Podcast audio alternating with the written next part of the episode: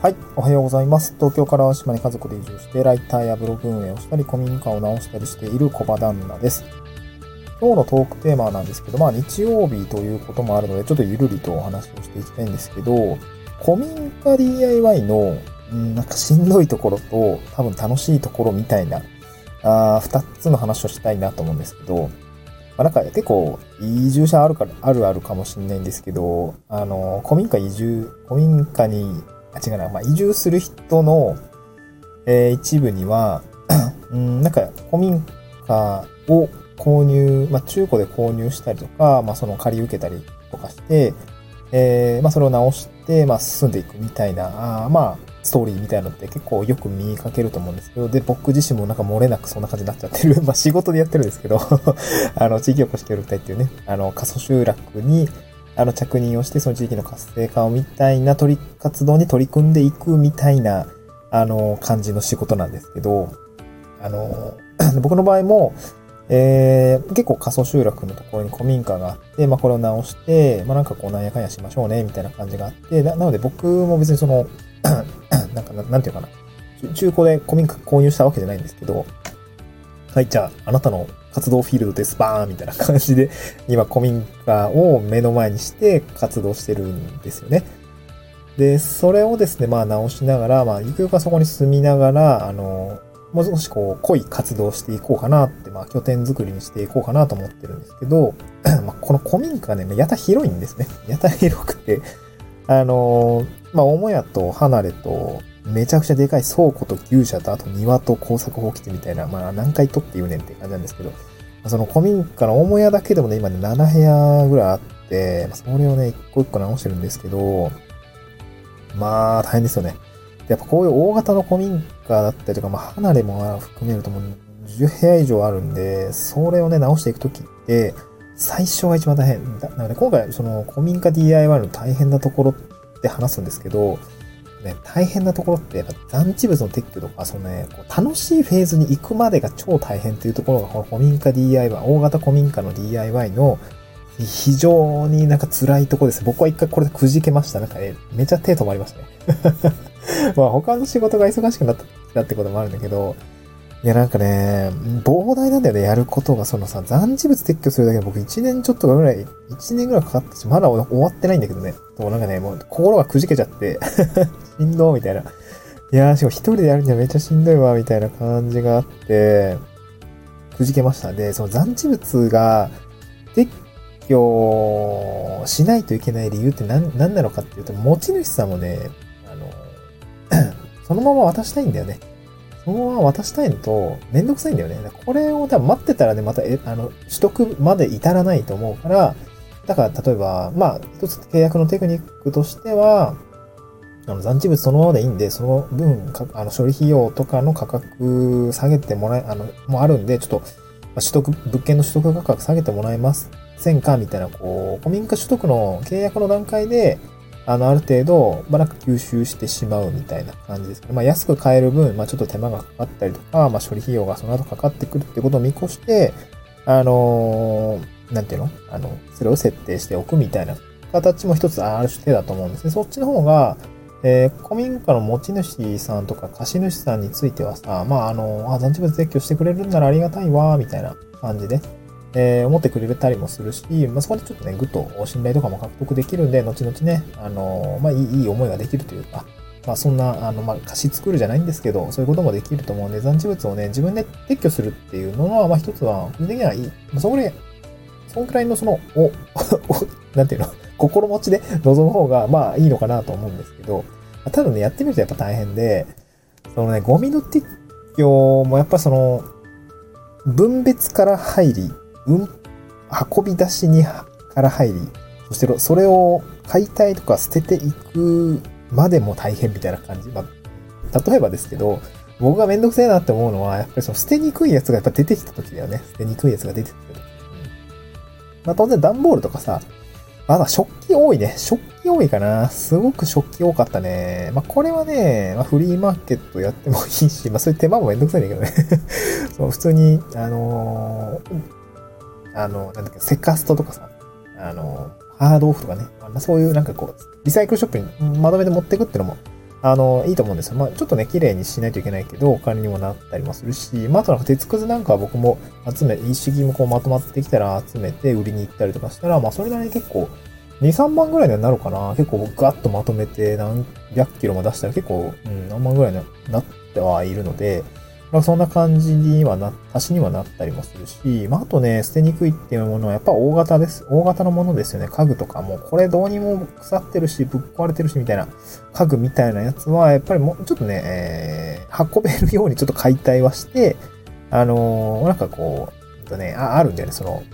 捨てる場所みたいなのが、あの、各自治体であったりもするんで、まあ、そこに軽トラで運び込んで、あの、捨ててもらう、みたいな感じがあったりします。これはちょっとやっぱ数が多いし、大変ですね。あとね、座布団とかお布団みたいのも、そう、多分そのまま出せないんですね。大型のものになるのかな。まあ、そんな感じになるので、まあ、それでもう運搬とか大変だし、あと座布団めちゃ多いねん。民家。僕はなんかで、めちゃくちゃでかい、その、座布団ダンスみたいな、座布団入れるしかないやつやん、みたいな感じのが、離れの奥から出てきて、開けたらめっちゃ座布団入ってるし、あとなんか、大量のロッカーが出てきたよね。なんか、その僕のやってたコミカもいろんな面白いの出てきますね。壺が出てきたりだったりとか、あとはね、あと仏壇道具はね、やっぱちょっとね、捨てにくいんだよね。だからね、僕の場合は最初ちょっとお祓いをしてもらいました。その、まあちょっとその、お祓いいらないだろうなーってやつはもうす、あの、進めていったんだけど、その、まあ、鎮、鎮魂、鎮魂とか言ったりしますよね。その、なんだろうな、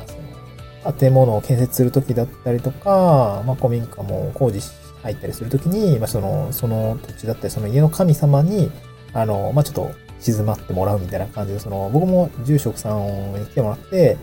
なんかこう、読んでもらって、えー、詩を巻いて、なんかそういうものをしましたね。これは結構その、どうやねんって話なんだけど、ま、僕はその地域の、あの、町内会の方に相談したら、あの、知り合いの住職さんとかいるから、あの、あの、来てもらうよ、みたいなそう。で、なんかこう、なんだっけな。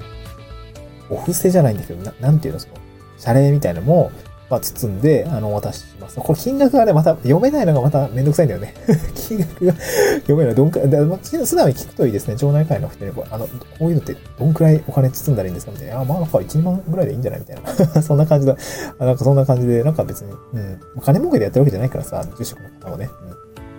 普通にやってくれます まあ、感謝の気持ちを込めてね、あのー、まあ、あの相場ぐらいの金額で出すといいのかなと思いますね。で、あと捨てにくいもので言うと、僕はね、人形の撤去に困りましたね。人形の撤去。非常に困った。これはね、まあ、お払いもして燃えるゴミに捨てたらええやんって言う人もいるんだけど、まあ、出しにくいのよね。その日本人形とかさ、すげえ嫌なんだよね。もう、出しにくい。なんかね、出しにくいなんか多分昔の、その持ち主さんの趣味なんだろうけど、結構人形たくさんあってね、いやー出しづらいわーみたいな感じだったんだけど、まあそれ気にしてない人は別に出せると思うんだけど燃えるゴミでね、ポーンと出したらいいんだけど、なんかちょっと嫌じゃん。ね。なんか嫌じゃない？うん、僕はちょっと嫌だったんで、で、僕の住んでる地域、まあ淡路島なんですけど、にはね、あのー、淡路島だけじゃないと思うんだけどね、あれ、多分ね、正月ぐらいかな、えっと、なんていうの？の、お守りとか、えー、仏壇じゃないんだ、なんていうんだ、その、まあ、お守りとかしか、僕が住んでた新潟はね、その、うわ、全然出てこないから、お守り、お守りしか、お守り何回も言ってるね。あの、お守りとか、その買ったお守りをさ、新しく買い直すじゃないですか。で、その古いお守りを、あの、焼くじゃないですか。なんか、そ、そういう、どんと焼きって言ってんのかなわかんないけど、そういうのが、まあ、足島でもやってて、ただ足島の場合は新年早々というよりは、なんか、えー、っとね、来月多分やるんじゃないかな。あの、神社でね、あの、や、焼くんですよ。その節分のタイミングで焼くんで、その時に持ってきてもらえれば、あの、まあ、ただね、引き取って、あの、お人形さん焼いて、まあ、まあ、お祓いみたいな感じにしますよ、みたいな。でね、燃えない系の人形、化学繊維とか使ってるものは、まあ、焼かないんですけど、お祓いしてこっちで、あの、撤去する、しますんで、みたいなね、これ非常に助かりました。ちょっと僕もツイートしとこうかなと思うんですけど、そ うそう、2月のね、だいたいこんな感じなんで、まあ、そろそろあの準備しておくといいのかなと思いますね。うん。人形の撤去って大変だよね。うん、そういうのはすごく古民家 DIY で一番捨てに、なんか捨てにくいというか、あの 片付けがはかどらない要因になったし、ね、ずっとね、人形もなんか四隅に立ってるのもちょっと怖いんだよね。今なくなったからよかったんだけど。はい、そんな感じかな。で、あと、まあ、楽しいことといえば、やっぱりその、まあ、ものづくりの部分のやっぱ楽しいですよね。その、まあ、解体はね、やっぱ、その楽しいとこではある、たまにあるんだけど、まあ、ずっとやるのはやっぱちょっと大変だし、最近ね、やっとね、その、なんていうの？あの、フロア材とか選んで、まあ、その前の下地のこう、下地作りから石膏ボード打ち込んでみたいな、そのインパクトドライバー使って打ち込んでいく作業自体は、なんかね、目に見えてこう、物が出来上がっていく感じはあるんで、まあ、それは本当に楽しいかなと思いますね。あと、まあ、ただね、うーん、なんかね、古民家 DIY もまたちょっと悪い話戻っちゃうんだけど、なんていうのかな、こう、全部自分で決めないといけないじゃないですか。それね、結構大変。大型の古民家の DIY だとね、結構大変。なんか、空間が広すぎて手に負えないというか、もうなんか、壁紙選ぶのも、いや、白でいいですね。じゃあ、どの白の壁紙にしますみたいな。いや、白何パターンねみたいな。アンミカじゃないけど黒、え、白もね、200色あんねんみたいな。そんな感じのさ、素材から、機能性からなんかそういうのがあると、わかんなってなって、やっぱ、なんかね、こう、あれかな、なんか、あの、マーケティングとかの話で、その、まあ、アフィリエイトとかもそうだと思うんだけど、ブログ記事のね、アフィリエイトとかもそうだけど、こう、人って迷うと選ばないんですよね。そのなんかリンクを複数置かないとか、訴求するのは一つだけにするとかっていうのは、やっぱすげえ、僕自身この、なんていうの、あの、痛感したんですけど、壁紙がね、200種類ぐらいあるとね、選べないんですよね。だから7パターンとか3パターンとかね、ぐらいに絞らないと、あの、ブログとかアフィリエイトとかも多分制約しないのはそうなんだろうなって、すごくね、痛感したんで気をつけたいなと思うんだけど、あの、壁紙200枚とかね、もう無理ですね。選べません。200種類も選べませんって感じだったし、まあ、こういうところがね、たびたびちょこちょこ出てくるんですよね。そう。DIY、コミックの DIY とかね。だから最初の基本設計とかやっぱこだわり持ってやった方がいいと思いますね。ちょっと僕こだわりなかったんで、ちょっとね、やっぱ何でもいいわってなっちゃうんですね。諦めました、ね。そんな感じです。まあ、ただ物作り自体は楽しい。うん、ビスで売ったりとか、あのー、家具とかどこにつけますみたいな、こう、シミュレーションみたいなのもすごく自分でやると楽しいかなっていう感じですかね。そう。マイホームクラウドっていうね、無料で使える、まあ、3D CAD みたいな、その、自分でさ、間取り図簡単にね、あのツールがあるんで、ドラッグドロップだけでできるんですけど、あの、間取り図を作ると、それが勝手に 3D でになって、中も内見もできるし、外見も、ね、家具も設置して、なんか最近アップデートしてのしてたのかね、あの家具がね、今まで白黒だったんだけど、家具もね、なんか色付きなものが出てきていてね、なんかもっとイメージ分かりやすいやんってなってたんで、まあ、マイホームクラウドって検索するとね、あの、まあ、あの、無料で使えるんで、これすごくね、結構ハマる人はハマるかなと思いますね。こういったものを使って、あの、内装とか、間取りとかを設計してもいいのかもしれないですね。うん。なんか、これで工務店さんに、まあ、こんなイメージでやってると結構伝わるかなっていう感じですね。うん。はい。まあ、話とちらかっちゃいましたけど、やっぱちょっと古民家 DIY で大変なことと、まあ、あの、楽しいことについてお話をさせていただきました。ことね、大型古民家の DIY だと、やっぱ、その楽しいとこまでに当たるまでがすごい大変なんで、頑張ってくださいね。あの、みんなで、なんか、チームで組んでやるといいと思います。夫婦とかね。まあ、子供をいて、あの、僕はそんなに稼働時間取れないんで、あの、ちょっと途中でしんどくなりました。はい。はい。まあそんな感じでね、まあ楽しいこともたくさん待ってるんで、これからちょっと、えー、壁紙選んだりとか、天井材選んだりとかね、まあ、家具作りもちょっと大学生と一緒になんかやっていきたいなと思ってるんでね、えー、まあそんな感じでやっていきたいなと思います。また次回の収録でお会いしましょう。バイバイ。